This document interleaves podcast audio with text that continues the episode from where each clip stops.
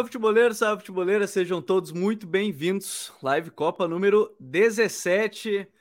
Cara, vocês já pararam para pensar que amanhã não tem Copa? Que estranho, né? Bom, a gente está aqui hoje para falar sobre o final das oitavas, onde Portugal se classificou, teve show de Gonçalo Ramos, três gols marcados, o primeiro hat-trick desde 1990 no mata-mata de Copa do Mundo, o homem que substituiu o Cristiano Ronaldo numa decisão bastante arrojada do técnico Fernando Santos. A gente vai falar sobre isso.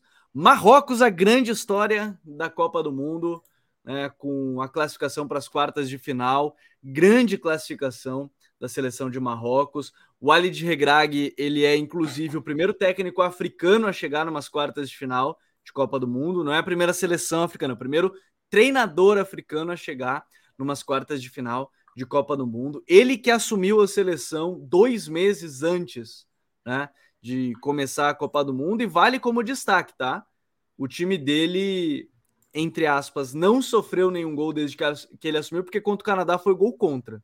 Então, do adversário, ele não tomou nenhum gol ainda. Olha que incrível é a campanha do Ali de Regrag, uma das seleções mais fortes do continente africano, se não a mais forte, a seleção de Marrocos. Vai ser muito legal falar sobre isso né, sobre essa classificação e os problemas já tradicionais da seleção espanhola. Né? O nosso querido streamer Luiz Henrique, infelizmente, está eliminado. Não sei se ele vai fazer streaming mais, acho que ele só vai fazer durante o Mundial. Tomara que volte em algum momento, porque as lives dele eram muito boas, de muito conteúdo. Mas, enfim, a gente vai falar sobre alguns detalhes bem importantes sobre isso. Classificação de Portugal, num gran, grande, grande vitória da seleção portuguesa, aí por 6 a 1 Douglas Batista, meu querido, seja bem-vindo. Hoje tem bastante coisa para falar. A crítica talvez venha a falta de molejo do ataque espanhol, será? Acho que vai ser a nossa grande crítica hoje. Acho que vai ser caminhar para aí, né? É, boa noite, Gabriel. Boa noite, Vinícius. Boa noite todo mundo no chat. Mouros Dutrinha também, né? Vini Dutra. É, e sim, cara, acho que a crítica de hoje vai para para a seleção da Espanha, para o ataque da Espanha aí, que não tem nenhum molejo, mas pelo menos eles respeitam os adversários quando eles estão ganhando, né? Aí de boa. Aí de boa eles não terem nenhum molejo no ataque. O, Nico Williams tá pedindo passagem já, inclusive, por isso, tá? Nico Williams acho que foi o único que tentou alguma coisa nesse sentido, mas vamos falar daqui a pouquinho sobre esses detalhes da equipe do Luiz Henrique. Meu querido Vini, Vini Dutra, o homem que mais defendeu o Marrocos, tratando como sempre a melhor seleção africana, o homem está se consagrando nessa Copa, chegou nas quartas de final a seleção, de uma grandíssima vitória né, da seleção, grandíssimo trabalho do Vale de Regrag, como a gente já falou no início, mas vai falar um pouquinho mais. Que bela classificação né, da seleção de Marrocos hoje. Seja bem-vindo. É, a grande história, grande, grande, boa noite, a grande história da, das, das quartas, sem dúvida nenhuma, uma grande atuação e, e assim, ele assumiu pouco tempo, né? Pouco tempo antes da, da, Copa é, começar. Então teve pouco tempo de preparação, mudou muita coisa em relação ao trabalho anterior e vai consolidando aí o grande trabalho da seleção mais improvável, né? Chegar a uma quarta de final. Grande trabalho de Marrocos, grande jogo hoje contra a Espanha e também o melhor jogo hoje de Portugal na Copa do Mundo, né? Com grande atuação do João Félix, novamente Bernardo Silva, é, Bruno, Bruno Fernandes foi bem também. Enfim, e nem se fala do Gonçalo Ramos, que também foi uma grande história do dia. É, grande história do dia aí do Gonçalo Ramos. Tá chegando agora aqui na live, seja muito bem-vindo. Deixa aquele like. Se você não é inscrito aqui no canal, se inscreva. E mais importante do que isso, se você estiver ouvindo nas plataformas de áudio, a gente sempre tem um compromisso com vocês às 8 horas da noite aqui em dia de jogo. Obviamente, nessa semana, quarta e quinta, não teremos live, porque não teremos Copa do Mundo ela está chegando ao fim, né? Já estamos aí a poucos jogos do final da Copa do Mundo. Já estamos na fase de quartas de final com quatro jogos, depois dois jogos da semi, depois terceiro e final. Então temos aí mais oito partidas de Copa do Mundo. Vamos desfrutar. As lives do Live Copa elas acontecem na próxima sexta-feira, logo após Argentina e Holanda, né? Às 8 horas da noite, o jogo às quatro e às 8 a gente vai estar por aqui. No sábado, do dia 10, domingo e segunda de descanso, 13 e 14 de lives com as semifinais, e aí dia 17, decisão do terceiro lugar ao meio-dia, e a final também no meio-dia no domingo do dia 18. Então já anotem na agenda para todos estarem aqui às 8 horas da noite com a gente sempre ao longo do Live Copa. Mandar um boa noite aqui, ó, meu querido Michael Douglas já chegou, tá sempre com a gente aqui durante o Live Copa. Priscila mandou um boa noite, Mitos. Natinago, boa, boa, mandou aqui. O Pedro Vitor mandou um salve, rapaziada. Não botava fé na história do Amrabat, mas que Copa ele tá fazendo. Tem 26 anos, ele tá perguntando quantos anos ele tem, né? Provavelmente vão vir muitos times atrás dele da próxima janela. Ele estava sendo quase chutado da Fiorentina antes da Copa do Mundo, diga-se de passagem. É, agora, certamente, vai para um clube, é, pelo menos de mesmo nível da Fiorentina, talvez mais. É, o Carlos Amaral já deixou uma pergunta que a gente vai tentar responder ao longo desse, dessa live hoje, né? Que Portugal jogou sua melhor partida justamente sem Cristiano. Coincidência? O Futebol 027 já mandou um boa noite. E o Diogo Cobb já está aqui também com a gente. Boa noite, futeboleiros. E o Andrei Cavalheiro. Sofiane Amrabat tem 26 anos, lembrando, já respondendo o Pedro aqui na, nos comentários. Vou começar falando sobre essa classificação, então, de Marrocos, porque é histórica, né? A quarta seleção, se eu não me engano, que chega em fase de quartas de final de Copa do Mundo. É, é o primeiro treinador africano que chega numa fase de quartas de final de Copa do Mundo. E, e, de um trabalho, né, Vini, que, de novo, ele começou há dois meses antes da Copa. Né, em meio ao caos. Marrocos estava em meio ao caos, né? Logo da demissão do seu antigo treinador, a chegada do Regrag, o retorno do Ziyech e do do, do Mazouri, Mazouri, né? E, ali pelo lado esquerdo. Então, assim, a Marrocos era a grande incógnita do grupo, inclusive, né? Com Bélgica, Canadá e, e Croácia. E, se, e chega nessa fase, não sei se a palavra mais é surpresa, até porque já passou por um grupo bem difícil, né? Passou num grupo com sete pontos, inclusive, só sofrendo aquele gol de Canadá que foi um gol contra. Mas é uma das grandes histórias, certamente, dessa Copa do Mundo com a chegada do Vale de Regrag, né? É um grande trabalho. Eu acho que o que mais chama atenção é a diferença do que era o time antes para agora. Antes era um sistema completamente diferente, era um time até muito mais pragmático, era um sistema com três zagueiros. De fato, tinha ausência é, de dois jogadores individualmente muito importantes para o cenário do país, né, como o Ziyech e o Masraoui. E a, a, chegada dele muda muito, assim, porque primeiro é um time que que, claro, hoje, hoje não foi exatamente isso, mas é um time que gosta de jogar eh, saindo é, curto, elaborado desde trás, né, busca muito os, os, dois laterais e os dois pontas, então mudou bastante assim o sistema, sabe? Alguns outros, outros jogadores acabaram ganhando mais protagonismo dentro do sistema, e enfim, é um time que também tem um talento jovem no meio campo, que é o Onari, que hoje fez um jogaço também, e então acho que é, é um grande trabalho, acho que é uma surpresa, não deixa de ser uma surpresa. E é uma seleção que hoje, talvez, é, em termos de qualidade individual, ela está de fato é, entre as mais fortes da, da África, junto ali com, com Senegal e, e Argélia, que não se conseguiu classificar, né? Que é a grande surpresa, né? A Argélia também é uma grande seleção, chegaria forte né, na Copa do Mundo. E só que faltava um trabalho é, técnico que, que, colocasse a seleção nesse, nesse patamar. E o trabalho do Regrag foi, mudou muito, de uma maneira muito rápida, e já nos primeiros amistosos já, já era algo promissor, pelo menos no ponto de vista de que poderia fazer uma Copa digna, né? Ainda mais nesse grupo, que a gente sempre falou, a gente chegou falando, é, no grupo em, em, que Marrocos caiu. É, a segunda vaga para o grupo estava tava em aberto, que era um grupo acessível, né? Então, provavelmente a, segunda vaga iria ficar entre Croácia, Marrocos e Canadá. No fim, é, a Bélgica que foi quem acabou saindo, né, a mais improvável de todas, e Marrocos ainda ganhou o grupo, né, que foi a grande, grande surpresa. Então, enfim, hoje o jogo de hoje ele foi interessante no sentido de que Marrocos começou muito intensa sem a bola e deixou, é, explorou muito, né, a, os principais os principais, as principais fragilidades né, da, da seleção espanhola. Né? Primeiro com bola, com bola a seleção espanhola não conseguia ter profundidade, né? É, Marrocos com 4-1, 4-1, é, num bloco médio, às vezes recuava, mas médio, e às vezes a defesa nem voltava tanto, então acabava encurtando o campo, e, e nisso de encurtar o campo, acabava negando espaço entre linhas para a seleção da Espanha. Então a Espanha não teve tanto espaço, o, o, jogo entre linhas, né? Tanto que a gente viu muito hoje o Pedri atrás da linha da bola. sempre atrás da linha da bola, tentando dirigir na base da jogada. E, e, e ele foi mudando de posição ao longo do jogo também, né? Começou naturalmente na esquerda, depois foi para a direita, depois voltou para a esquerda.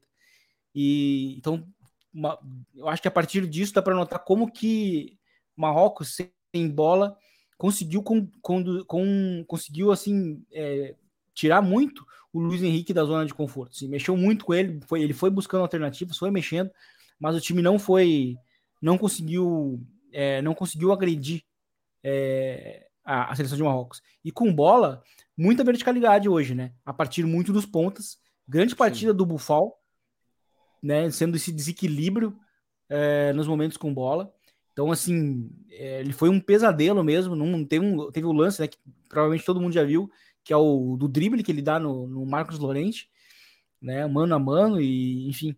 O, e, e, assim, no fim, a Espanha teve o controle do jogo, como quase sempre tem, mas não teve as, as chances é, claras, né, durante a boa parte do jogo. E isso se deve ao grande sistema defensivo hoje da, do time de Marrocos, que, óbvio, no segundo tempo, pela grande intensidade que teve no primeiro tempo, teve uma queda, aí veio o banco também, que obviamente tem uma diferença de qualidade, mas ainda assim é, manteve bem a, o nível competitivo da equipe e, e eu acho que o Marrocos conseguiu ir para pro, os pênaltis com uma, uma um, assim, o que foi surpreendente talvez foi a mentalidade deles no pênalti, porque a gente tem visto muitas seleções é, que não são sul-americanas é, e, e europeias que estão acusando o tamanho de jogar numa Copa do Mundo. Isso a gente viu muito em algumas seleções, como o Irã, né, como qualquer outra uhum. seleção que, que, que, estreou e estreou mal. O próprio Qatar, né, foram seleções que sentiram o jogo. E o Marrocos é, não sentiu os pênaltis. Foram muito, foram muito confiantes. Né? Uh, o Ziyech tinha sido substituído, o Bufal também já tinha saído. Então, é, isso me chamou muita atenção, assim, a força mental naquele momento. E, obviamente, eles estavam também é, sendo incentivados pelos fatores externos que esse jogo representa, né, principalmente na relação Marrocos-Espanha. E, e, eu acho que a gente viu isso num, num, num exemplo máximo do último pênalti do Hakimi, né? É, que foi o intencional, foi né? O, o homem foi frio, o homem foi frio. Detalhe, é. para quem não percebeu, inclusive, a comemoração do Hakimi é uma comemoração que ele faz com o Sérgio Ramos, tá? Então foi claramente uma provocação também a, a Espanha pela não convocação e, obviamente, toda a questão cultural, né? Ele, ele é filho de, obviamente, marroquinos, nasceu na Espanha, né? E sempre sofreu um grande preconceito em Madrid, na Espanha em si, que há um, um, um grande preconceito com é, marroquinos e, e, assim, na grande maioria das vezes, com imigrantes, de maneira geral. Né? Em, em países europeus há ainda uma xenofobia muito grande em vários momentos. Então, também há muito dessa história geopolítica e cultural dentro desse gol marcado pelo Hakimi, que foi um belíssimo gol. Tava gelado, o homem tava gelado naquela cavadinha e o Bono também tava em grande noite na, nas penalidades. Me lembrou muito M. Martinez em, em Argentina e Colômbia na Copa América 2021. Entrou na mente dos caras. Era o cara pegava a bola, ele já tava ali falando. Nem sei se eles estavam falando a mesma língua naquele. Acho que sim, porque o Bono joga bastante tempo já no futebol espanhol. Fala espanhol. Mas né? entrou na mente, né? Já, já tá acostumado, mas colocou ali, entrou na mente dos caras, pegou é, as penalidades e garantiu a classificação de Marrocos, Douglas. E, e aí, uma coisa importante da gente falar, porque além da grande atuação, e aí, por exemplo, em termos defensivos, é, tem que se destacar para mim dois jogadores, além talvez da linha defensiva, mas o Sofian Amrabat, né, que a gente já falou logo na abertura da live, é, foi o centro do time defensivo, estava em todo canto, estava marcando pra caramba, até em, estatisticamente, dos sete duelos que ele teve no meio-campo, ele ganhou todos, né, sofreu três faltas, ele não fez nenhuma falta, mesmo que é, a, a, seleção marroquina tenha tido menos tempo após da bola, sofreu três faltas, quatro desarmes, uma interceptação, um corte. É, então, assim, ele foi muito bem. E ao seu lado, elogiado inclusive pelo, pelo próprio Luiz Henrique, né? Ele ainda falou de onde veio aquele camisa 8 ou Narri, né? Que também fez uma grande partida, lançando as transições, nesses ataques mais verticais também. Jogador que joga no Angers, né? Da, da Ligue 1, 22 uhum. anos, é jovem ainda. Né? É muito bom. É... E ele elogiou bastante. A gente tem que falar do outro lado também, né, Douglas? Porque a gente elogia muito a seleção de Marrocos, só que para a Espanha faltou uma coisa que já é um debate. Professor Felipe Luiz, lateral esquerdo do Flamengo, que estava como comentarista no Sport TV. Acho que agora já voltou porque vai começar a pré-temporada né, do Flamengo. Infelizmente não veremos mais é, Felipe Luiz comentando. É, que é a falta de drible. É, literalmente é a falta de drible, né? Porque quando a bola chega por um contra um na Espanha, se não há nenhum mínimo espaço, o ponta geralmente volta a bola para recomeçar o lance. É, é um modelo de jogo? Pode até ser, mas eu tenho certeza que o Luiz Henrique, o Guardiola, qualquer um desses treinadores que praticam é, o, o, jogo de posição ou tem essa ideia muito clara, gostariam de ter pontas dribladores para esse um contra um. Então, é, faltou hoje para a Espanha, principalmente para conseguir abrir essa defesa de Marrocos, ter jogadores com capacidade de drible, né? Totalmente. É o que a gente falou aqui, como você disse, a gente falou muito aqui no programa. É, a Espanha, ela claramente, ela é uma equipe que consegue jogar muito bem em dois terços do campo, mas quando chega na parte final, ela tem muita dificuldade de penetrar a área do adversário. A gente já tinha visto isso contra a Alemanha, contra o próprio Japão, é, e aí, esse tipo de situação da Espanha começa a me fazer refletir, é, não só sobre a Espanha, mas sobre futebol no geral, porque me faz pensar até onde a Espanha tem controle de seus jogos. Porque a Espanha é uma equipe que normalmente tenta criar a partir da posse de bola. E a Espanha, dos quatro jogos que fez na Copa, ela só ganhou um, da equipe mais fraca foi contra a Costa Rica, né? Aquela goleada caixa é, a, a, Espanha só ganhou três jogos desde, desde 2010, assim, né, do título, né? Que é contra assim, a Austrália, Irã e Costa Rica.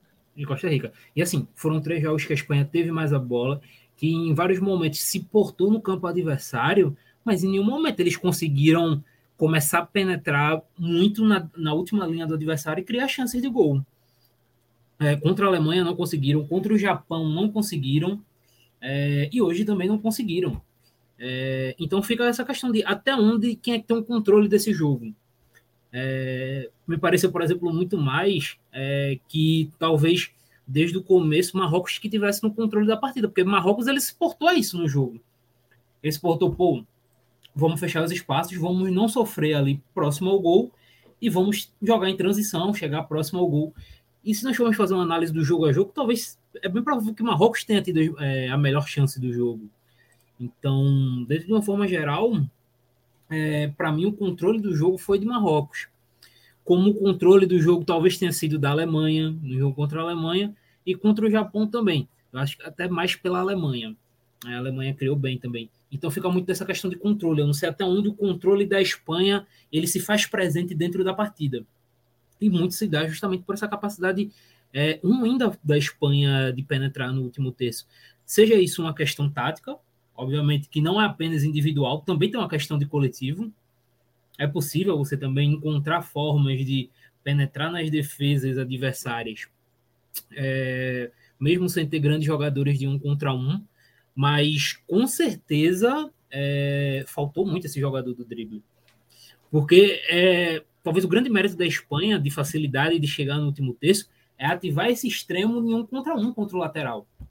E isso a equipe do Luiz Henrique faz com muita facilidade. Só que, como você disse, quando eles não têm espaço para correr, para tentar colocar vantagem, não vai. É, inclusive, ok que teve a questão da lesão, que ele ainda está voltando, que ainda não é o jogador do nível que estava quando surgiu, mas o Ansu jogou pouquíssimos minutos na Copa pro, Sim. que essa Espanha poderia oferecer, oferecer nas pontas de qualidade. Faltou um jogador como ele. Então é, é uma Espanha que sai da Copa, que até um sai da, da para dizer assim, sai da, da Copa de forma geral de uma forma negativa, porque apesar de toda a situação, para mim a Espanha foi pior que seu adversário em três dos quatro jogos.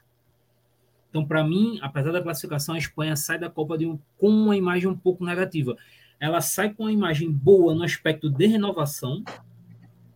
Gavi e Pedro fizeram uma belíssima Copa. O Rodri na defesa também irrepreensível. E que agora vai voltar a ser cinco, né, para o próximo ciclo, porque o Busquets foi a última Copa dele.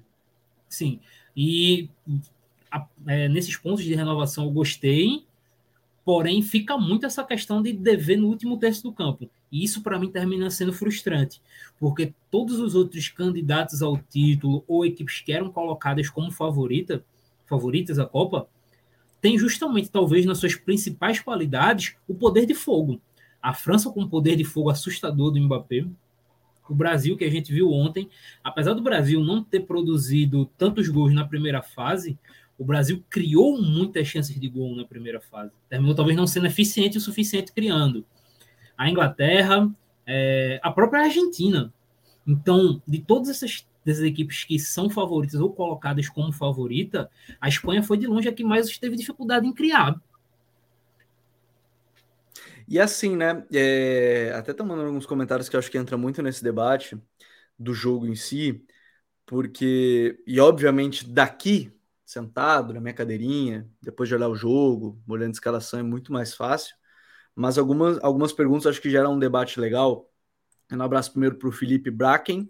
É, o Pedro Vitor botou uma pergunta muito legal que a gente pode colocar em pauta aqui. E depois até a pergunta do Gonçalo Matos também, que Portugal não está nos favoritos. Vamos falar sobre isso sobre como Portugal chegou, mas deixem aquele like quem, like quem estiver chegando, que é a questão do Morata, porque daqui agora, Vini, é muito fácil eu falar que ah, talvez com o Morata fosse ele iniciando, talvez fosse melhor, porque no final das contas, ter o Ascenso naquela função de 9 mais adiantado, você ganha a, a qualidade associativa do Ascenso, ok, mas também você deixa, querendo ou não, um pouquinho mais. É não sei qual é a palavra certa que eu posso utilizar, mas eles ficam um pouco mais leves, sem um cara pegando eles a todo instante, o Sais e o Aguerd, né, os dois zagueiros, porque eles não têm o 9 da profundidade ali, né? É, então, eu acho que tem talvez algum desses pontos importantes que a gente precisa citar. Claro que talvez o Luiz Henrique queria premiar o Ascenso, que era o titular dele, né? E aí ele não ia tirar o cara pro, pro jogo mais importante. Mas será que não deixou muito confortável isso? E aí a Espanha foi per perdeu, porque o Asensio é um meia, né? O Dani Olmo, de fato, ele é um meia, não é exatamente um ponta também, né? Você tem atacante, atacante de origem é o, é o Ferran, que é um atacante para ficar aberto e receber em, em, em, amplitude, ali ficar bem aberto, esperando para receber esse tipo de passe. É, Será que a partir de agora a gente vai começar a ver, talvez é realmente é Nico entrar, Ansu, mais algum outro atacante que surge, que nem tem surgido tantos também na Espanha, Vini?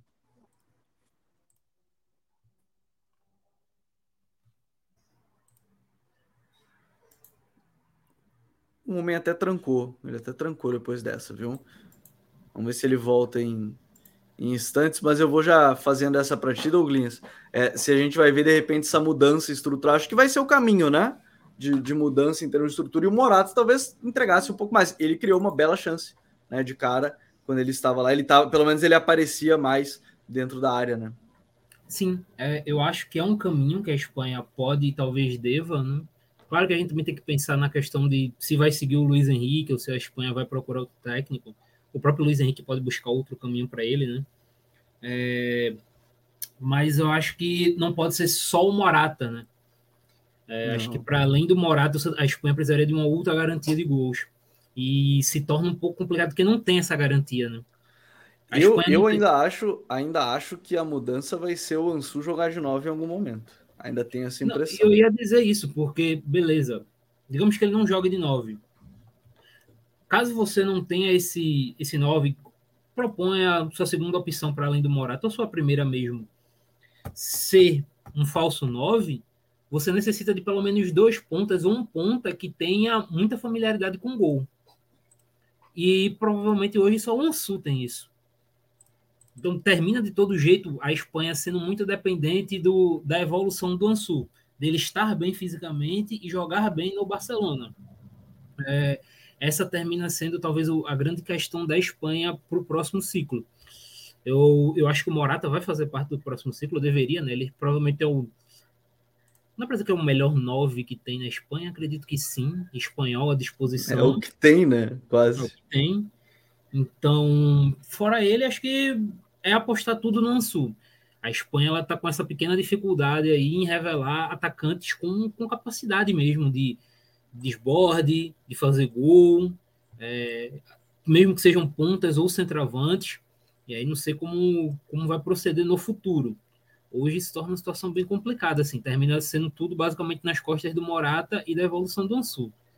É, e, e, é engraçado, né? Porque teoricamente, assim, o Nico pode ser o ponta para o futuro, né? É, porque tem o drible, acho até que o teto dele é maior do que o do irmão, em termos de, de tamanho na própria carreira. Uh, não sei se o, se o Nico vai ser o cara que vai ficar, por exemplo, a carreira inteira no Atlético, como me parece que o, que o, que o Inhaque vai ficar, né? Uh, mas talvez, por exemplo, olhando o jogo de hoje, talvez o que o Luiz Henrique mais quisesse era ter um Bufal no time. Imagina o Bufal, né? É porque assim, o Bufal é um grande driblador, talvez não seja o maior finalizador do mundo hoje, mas assim, só dri os dribles que ele conseguiu em cima do Marcos Lorente já era meio caminho para ativar o time, criar oportunidade de gol para Marrocos. E, e, talvez seja mais ou menos esse o caminho, né, para a seleção espanhola, e que aí a gente precisa exaltar, né? Grande atuação de novo, né, do, do, do Bufal e do e do e do Ziyech. Até o Bruno faz uma lembrança aqui do, do Gerard Moreno não é espanhol. Sim, é espanhol, mas na seleção que ele é que ele joga numa posição muito mais específica, né? No é o segundo atacante, segundo atacante. Né? É, ele joga numa posição meio específica no Villarreal, não exatamente como nove, apesar de ser o goleador do time, é. Ele é um jogador mais específico, ele é um jogador mais específico também. Mas, ô Vini, é, nesse ponto, a gente estava falando até da questão do, dos pontas espanhóis, eu estava brincando até com o Douglas, que o grande sonho, talvez, do, do, do Luiz Henrique, olhando só os jogadores que estavam em campo hoje, era ter uma dupla como o Ziyech e o Bufal, que fizeram grande partida, né? É, porque seria o suficiente, né? Faltou drible, Faltou capacidade de desordenar a defesa adversária, né? E os pontas hoje foram muito mal. Inclusive, foi a pior partida deles, né? Na Copa do Mundo. A pior partida foi hoje. E é isso que, assim, é, são, eu, eu acho que a Espanha ela teve muito, muita ordem, sabe? Muita bola no pé, muitas ações corretas com a bola, mas faltou no último terço do campo essa essa capacidade de ter um jogador um pouco mais caótico, que foi até o, o Nico, né, quando entrou. E, e eu acho que a entrada do Ansu Fati já no segundo tempo, considerando a partida ruim do, do Dani Olmo, acho que seria interessante. Obviamente, ele é um cara que talvez fisicamente não aguentaria uma, uma minutagem mais alta de, de, de, de jogo, então por isso que talvez ele entrou na prorrogação mesmo. Mas seria uma aposta válida também.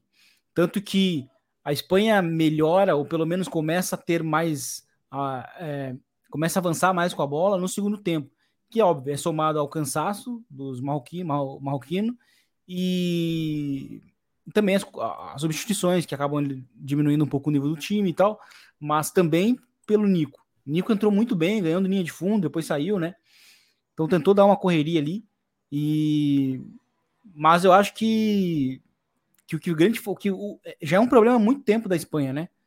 É, de ter esse esse jogador nos metros finais que que seja diferente. Na Espanha de 2010 também não era tão diferente assim, né? Era, era uma equipe que também tocava, tocava, tocava, só que a diferença é que naquele momento eles tinham um, um atacante, um centroavante que estava muito letal nas bolas que recebia, que era o Davi Villa. E então esse é um problema muito antigo da Espanha. Acho que a presença do Nico Williams é, pode ser importante para o futuro. Ele ganhar, ganhar mais espaço, porque eu acho, acho que ele é um jogador mais próximo de, de dar o que o time hoje precisa, né? E, enfim, hoje a Espanha, no primeiro tempo, principalmente, ficou muito atascada. Tanto que, assim, foi uma finalização só, né? No primeiro Sim. tempo. Uma só. Sim. Muito pouco. É, e a Espanha teve, vamos confirmar aqui quantas finalizações no alvo. No jogo, foram duas, né? Duas no alvo, ou uma. Até confirmar, foram uma finalização no alvo. Então, assim, é, tem uma no jogo e é uma no alvo. Ou seja, é, prova que não, não tá conseguindo criar, criar também essas chances para defesas mais fechadas. É óbvio que vai ter time que vai se fechar mais, que vai conseguir fechar bem, mas em algum momento precisa ter esse tipo de lance e, e faltou para a Espanha. Agora, do outro lado, a gente poderia ter tido o clássico da Península Ibérica, mas a gente teve a grande classificação de Marrocos. Aí Portugal não tomou muito conhecimento né, da seleção da Suíça, teve a saída. É, o, a grande notícia antes do jogo foi a questão do Cristiano, né, não jogar e aí escolheu o Gonçalo Ramos, Vini. E eu acho que é legal a gente começar falando justamente sobre essa escolha, porque ela parte até me parece mais da questão extracampo, que foi a discussão entre os dois, né? As informações deram conta que foi uma grande discussão entre os dois no vestiário e, e acabou sendo é, pra, acabou chegando né, para dentro do campo, obviamente, uma discussão que foi forte, Fernando Santos não gostou, colocou o Gonçalo Ramos e com uma belíssima história, o Gonçalo Ramos vai lá, faz três gols, dá uma assistência, né? É, e, então eu acho que é um, um detalhe, detalhe importante que a gente tem que levar em consideração. Enquanto a minha namorada manda um, um comentário no chat, eu tenho que ler, né? Porque essa aqui foi a melhor.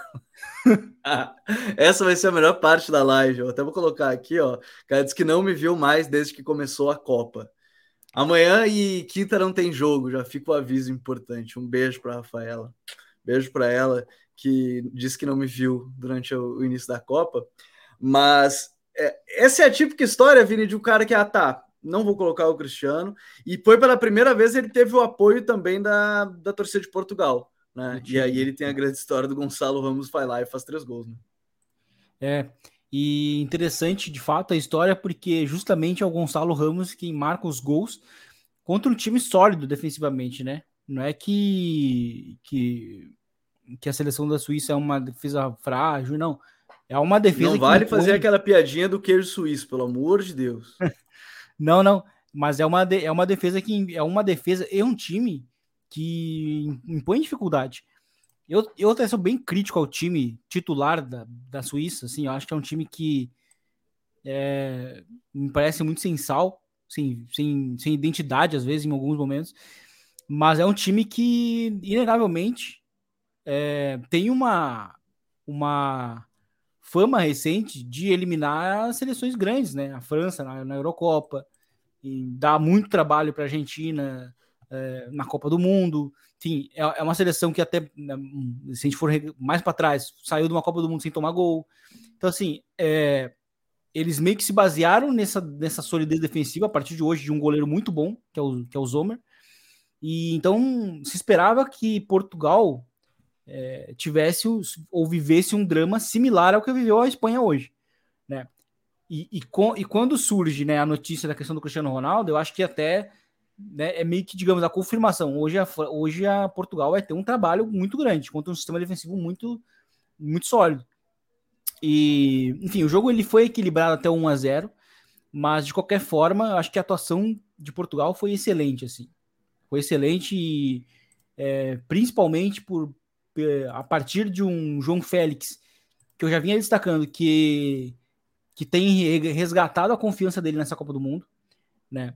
E, e ele foi muito importante hoje, gerando o jogo pelos lados. O Bernardo Silva, que eu cheguei a mencionar também é, no primeiro jogo de Copa, nos, nos, nos dois primeiros jogos dele de, da Copa do Mundo, sobre a, sobre a, intensidade dele nos momentos em que é, nos momentos em que Portugal tem a bola, ou seja, os momentos dele sem bola, mas quando Portugal está em fase ofensiva, ou seja, ele está por todos os lados. Se a gente pega o mapa de calor dele, é assim, é completamente preenchido, né? É muito interessante isso, ou seja, como ele é muito intenso é, na hora de é, oferecer apoios constantemente e se mover com a bola também.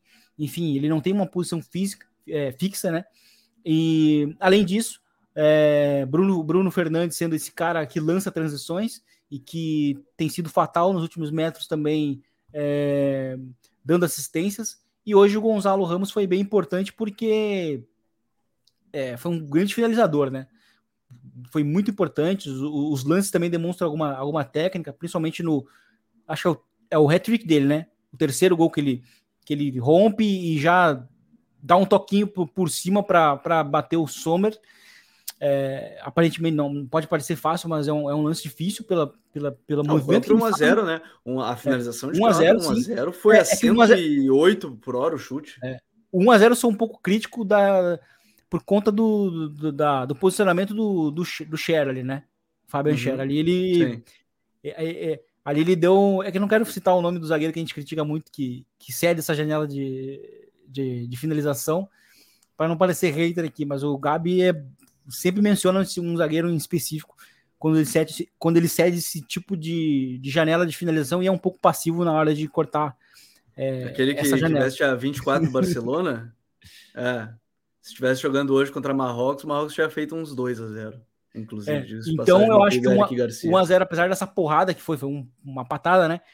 É, teve um pouco da contribuição ali do zagueiro, mas de qualquer forma a atuação dele foi muito boa porque ele precisava também dar uma resposta, né? Querendo ou não, é, é, é ao mesmo tempo que, que se coloca ele, é, o Fernando Santos tá colocando ele numa fogueira, né? É a mesma coisa claro. que aconteceu com, com o Belhalter escalando escalando o Ferreira lá, o, o centroavante, sem dar minutos para ele na Copa. Ele simplesmente uhum. apareceu no, no para jogar contra, contra a Holanda. Então, foi uma grande resposta do Gonçalo Ramos, o que já dá uma confiança para ele, provavelmente para a próxima titularidade dele, que vai ser nessa, nas quartas de final. Mas é. atuação excelente de Portugal. Então, provavelmente o cenário tático que Marrocos vai ter vai ser bem diferente, porque Portugal tem por onde des, é, desequilibrar pelos lados do campo, né? E tem um jogador que consegue não, sabe, ele não consegue ser um, um jogador de fácil leitura é, que é o Bernardo Silva, né? Então, Portugal é um time que, para mim, assim, ó, é um time massa, assim, é um time que as pessoas estão subestimando muito, mas é uma grande seleção em termos individuais, sabe? Pode ser que não encante coletivamente, é uma seleção que às vezes está sempre no limite de ser eliminada, de, de, de, tomar o empate, mas é uma seleção que tem muita qualidade. Tem muita qualidade. Vamos lembrar que a França, em algum momento, foi assim também, antes do, antes do título né? Mas a qualidade individual era tão grande que chegou, que fez o time chegar num momento. Mas isso aí, isso aí me lembra, me lembra a Espanha 2010, que era a linha tênue entre a eliminação, que foi o jogo contra o Paraguai, que foi a própria final contra a Holanda e, e, e as próprias vitórias. Mas é uma seleção que acaba unindo muito talento, o, o Douglas. Primeiro que hoje teve o golaço do, do Pepe. É mais um zagueiro aí que é tratado como só carniceiro, que bate todo mundo, mas era um, um, um, exímio cara defendendo espaço, defendendo a área, rebatendo. É claro, ah, ele podia às vezes dar umas batidinhas mais fortes, mas isso, sinceramente, sinceramente, isso em algum momento faz parte da, da profissão zagueiro. Sim, então, vamos ser sinceros. Eu, eu, eu, acho que eu acho que isso, só antes do Douglas é, comentar, o de fato o Pepe ele vive muito da fama dele. E, e, a passagem dele no Real Madrid foi um grande exemplo disso, porque talvez ele só foi ser visto como o grande zagueiro que ele é no final de Real Madrid dele, no final, no final na reta final. Porque o, é, o Pepe ele era muito importante em saída de bola e ele era importante no porque o Real Madrid naturalmente vai sempre 90% dos confrontos vai enfrentar times recuados e times que vão querer castigar o Real Madrid em transição. Então, muitas das vezes ele era esse pilar ele, antes, né, quando ele é mais jovem, né, muito rápido, em campo aberto, correção, bota o pé e, e, e, muito importante saída de bola também, além da ameaça nas bolas paradas ofensivas. Então, o Real Madrid meio que encontrou hoje um, um digo, protótipo de zagueiro a partir do Pepe. Todos os zagueiros do Real Madrid partem a partir das características do Pepe, que é zagueiro rápido, bom saída de bola, é, capacidade de, de defender numa situação de, de inferioridade numérica, né, campo aberto. Sérgio Ramos é o especialista nisso. É, hoje a gente tem o Alaba, Militão, são rápidos, também são bons em saída de bola. Então, assim, todos os zagueiros que o Real Madrid tem hoje são partindo das características do Pepe lá atrás.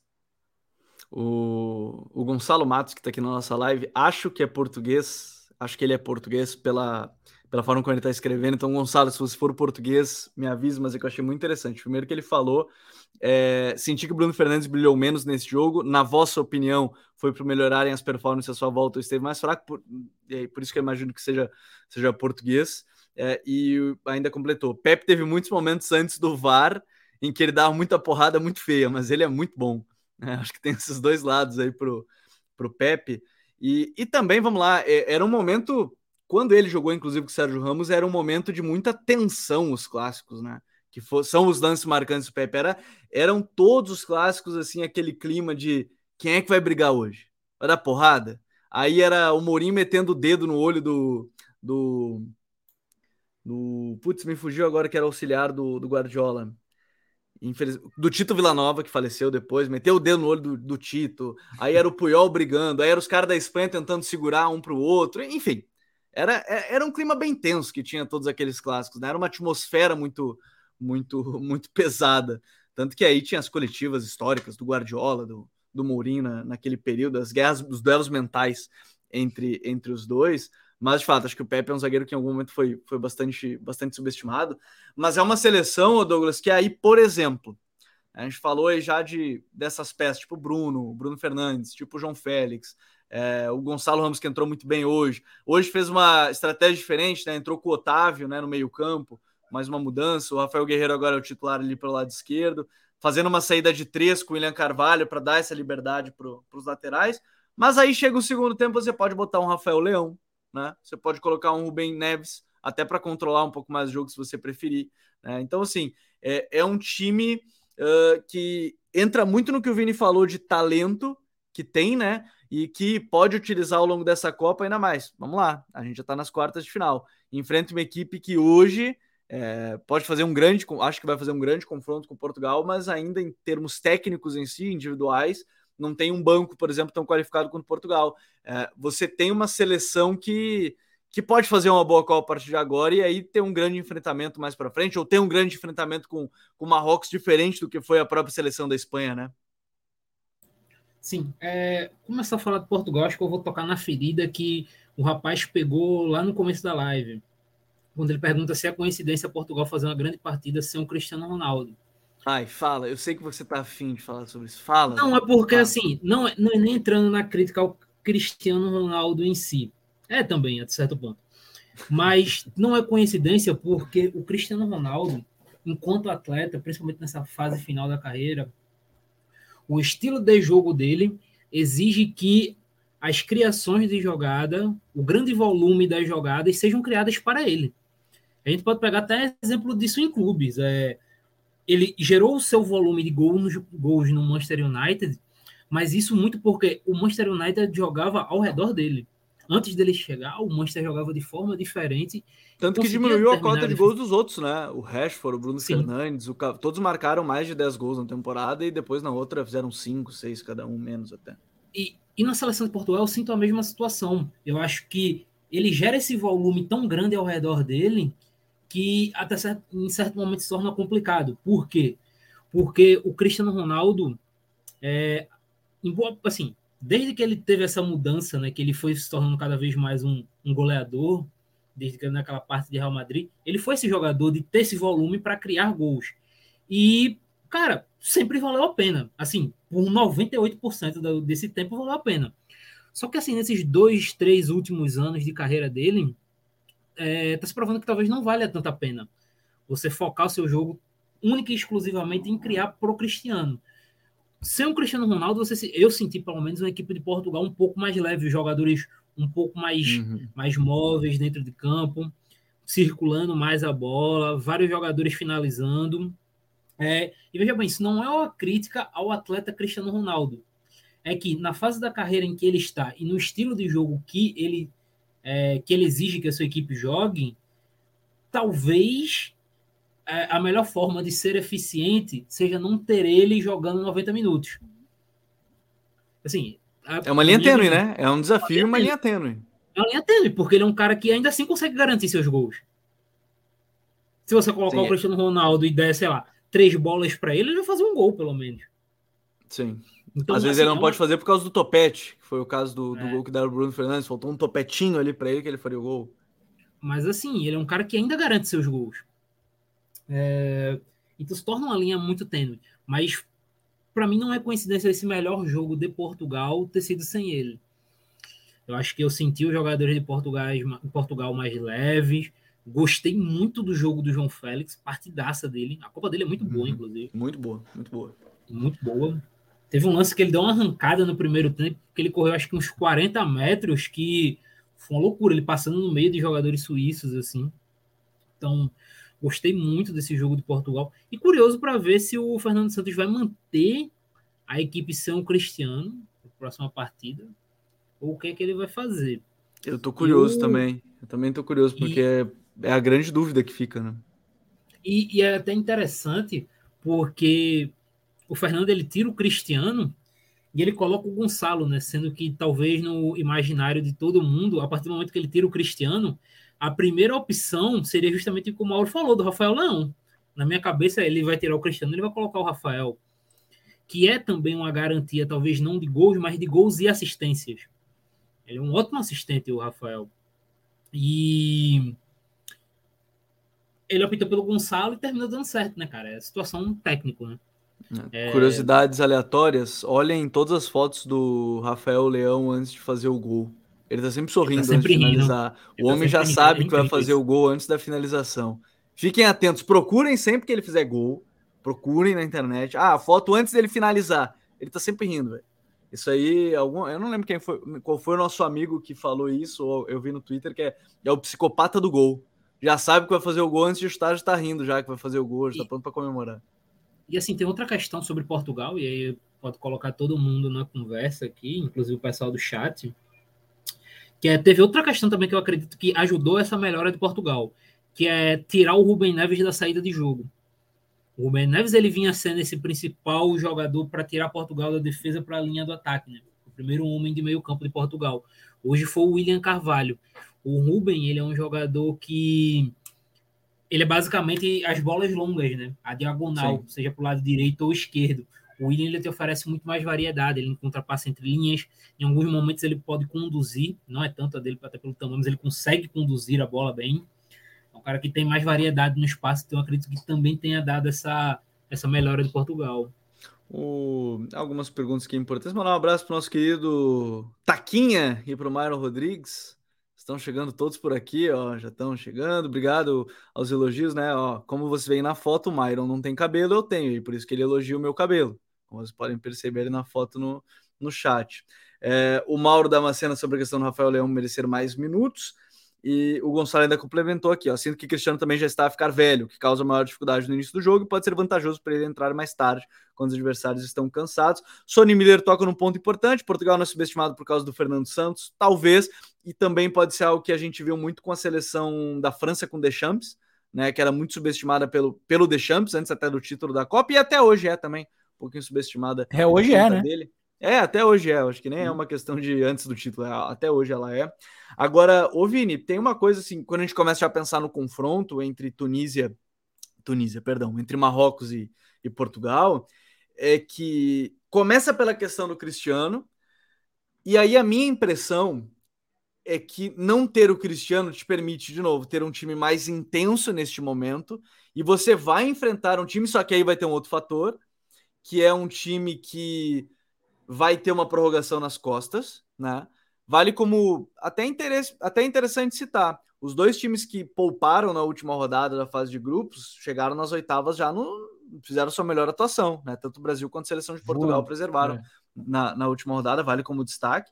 É, Marrocos chega com uma prorrogação nas costas para a partida contra Portugal, mesmo que agora tenham cinco dias para entre, entre o jogo das oitavas e o jogo das quartas.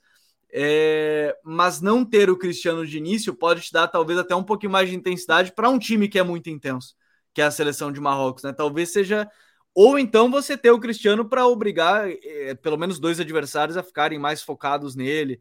É, eu acho que tem coisas aí que podem é, ser positivas ou negativas a partir da, da confirmação ou não do Cristiano como titular nesse jogo, que a minha Sim. impressão é que ele não vai como titular. Imagina você ter o atacante que faz três gols e uma assistência e colocar ele no banco no jogo seguinte também, né? Uma decisão que não é, é tão fácil o Fernando Santos. É, eu acho que não vai mudar. Eu acho que a. Eu acho que vai ser a base mesmo essa do time que jogou hoje. É... E, enfim, talvez se mude, pode ser quem vai jogar do lado do William Carvalho. Mas eu também acho que também isso não vai mudar. Então, é... acho que Portugal encontrou ali o seu, seu 11 titular, pelo menos para agora. Talvez o Cristiano, o Cristiano Ronaldo voltaria é, se o, se o Gonçalo Ramos jogasse muito mal, né? Provavelmente. Sim. Mas como ele jogou muito bem, assim, né? Completamente é, superando as expectativas, eu acho que, que ele vai ser o titular. Três gols, uma assistência, né? Numa partida que o time fez diversos gols, então acho que eu acho que ele vai ser titular sim. É, e, e, eu acho que Portugal tem por onde castigar Marrocos, sabe? E Marrocos também terminou a partida com os dois zagueiros embaleados, né? Sim. Tanto o Aguerd quanto o, Sa o Sainz. O Bufal saiu no intervalo, saiu, no, saiu um pouco depois do intervalo, né? Então, assim, muita gente quebrada. E vamos ver, né? Como é que, como é que Marrocos. É, é que Marrocos também é uma seleção que não. Assim, o, o, o, o que fez hoje contra a Espanha não é o que o time geralmente faz. De ser tão vertical assim, de roubar e sair. Né? É, ali foi o time também se adaptando. Então, às vezes, o time gosta mesmo de ter a bola, de ficar dividindo a, a, a posse com o adversário. Então, é capaz de tentar agredir Portugal tendo a bola e não em contra-ataques. Até porque Portugal também troca muito a posse, né? Portugal não é um é, time de ficar Portugal com a posse. Portugal é outra seleção que não tem uma, uma identidade muito clara, né? Uma seleção que muda muito também, então é, Portugal se adapta muito, né? Foi assim na Euro, no título, e basicamente ela é, é tem sido assim, né? Ao longo do, do, dos anos com o Fernando Santos. E, enfim, mas eu, eu acho que vai ser um duelo bem interessante. É um duelo que tem tudo para ser duro também. Mas uma coisa que me chamou atenção no jogo contra, o Noje contra a Espanha foi que as bolas que a Espanha conseguiu conectar, e a gente até sentiu falta do Morata, talvez começando como titular, uhum. eram as bolas é, em profundidade, né? A partir de desmarque de ruptura. Que a, a Espanha conseguiu encontrar duas vezes, só que não fez isso com frequência no jogo. E Portugal pode ter essa ameaça, justamente com, com o Gonçalo Ramos também. Né? Então, é, isso vai ser interessante de ver, porque o Bruno Fernandes é um grande lançador, ele pode encontrar companheiros é, rompendo e colocar a defesa de Marrocos numa posição complicada. Outro jogador que jogou bem, que a gente não chegou a mencionar aqui, foi o Diogo Dalot, porque principalmente ele colocou o, o Cancelo no banco, né? E, uhum. e, e, nem se fala muito mais porque ele tá jogando muito bem. Né? É, tá mas uma boa, boa temporada do Dalu, né? É, boa temporada. Muito e bom. assim, eu queria até. Você citou o Dalu, o Vini citou. E eu acho até que, por mais que ele tenha jogado bem, muito do próximo jogo, e os jogos de Marrocos têm sido muito, muito fadados a isso, é, vai passar muito por esses duelos nas laterais, né? De Dalot contra o Bufal e do Rafael Guerreiro contra o Ziyech. Do Ziyech, no caso. Vai ser um jogo, não sei que um momento, talvez o grande teste de fogo dos dois, né? Porque eles vão pegar dois dos melhores pontas dessa Copa em situação de um contra o quase o tempo todo. A gente já falou aqui, Marrocos é uma equipe que busca os dois o tempo todo. Eles geram um grande volume de chances por jogo. Então, muito de, da capacidade desse duelo, da decisão desse duelo, vai partir desses dois confrontos aí. É, e, e assim, né? É um duelo, acho que parte muito desse, desses pontos importantes aí da partida. E eu também confesso que eu tô muito curioso, porque acho que vai ser o Gonçalo titular. Até o Ricardo Santos botou aqui, ó.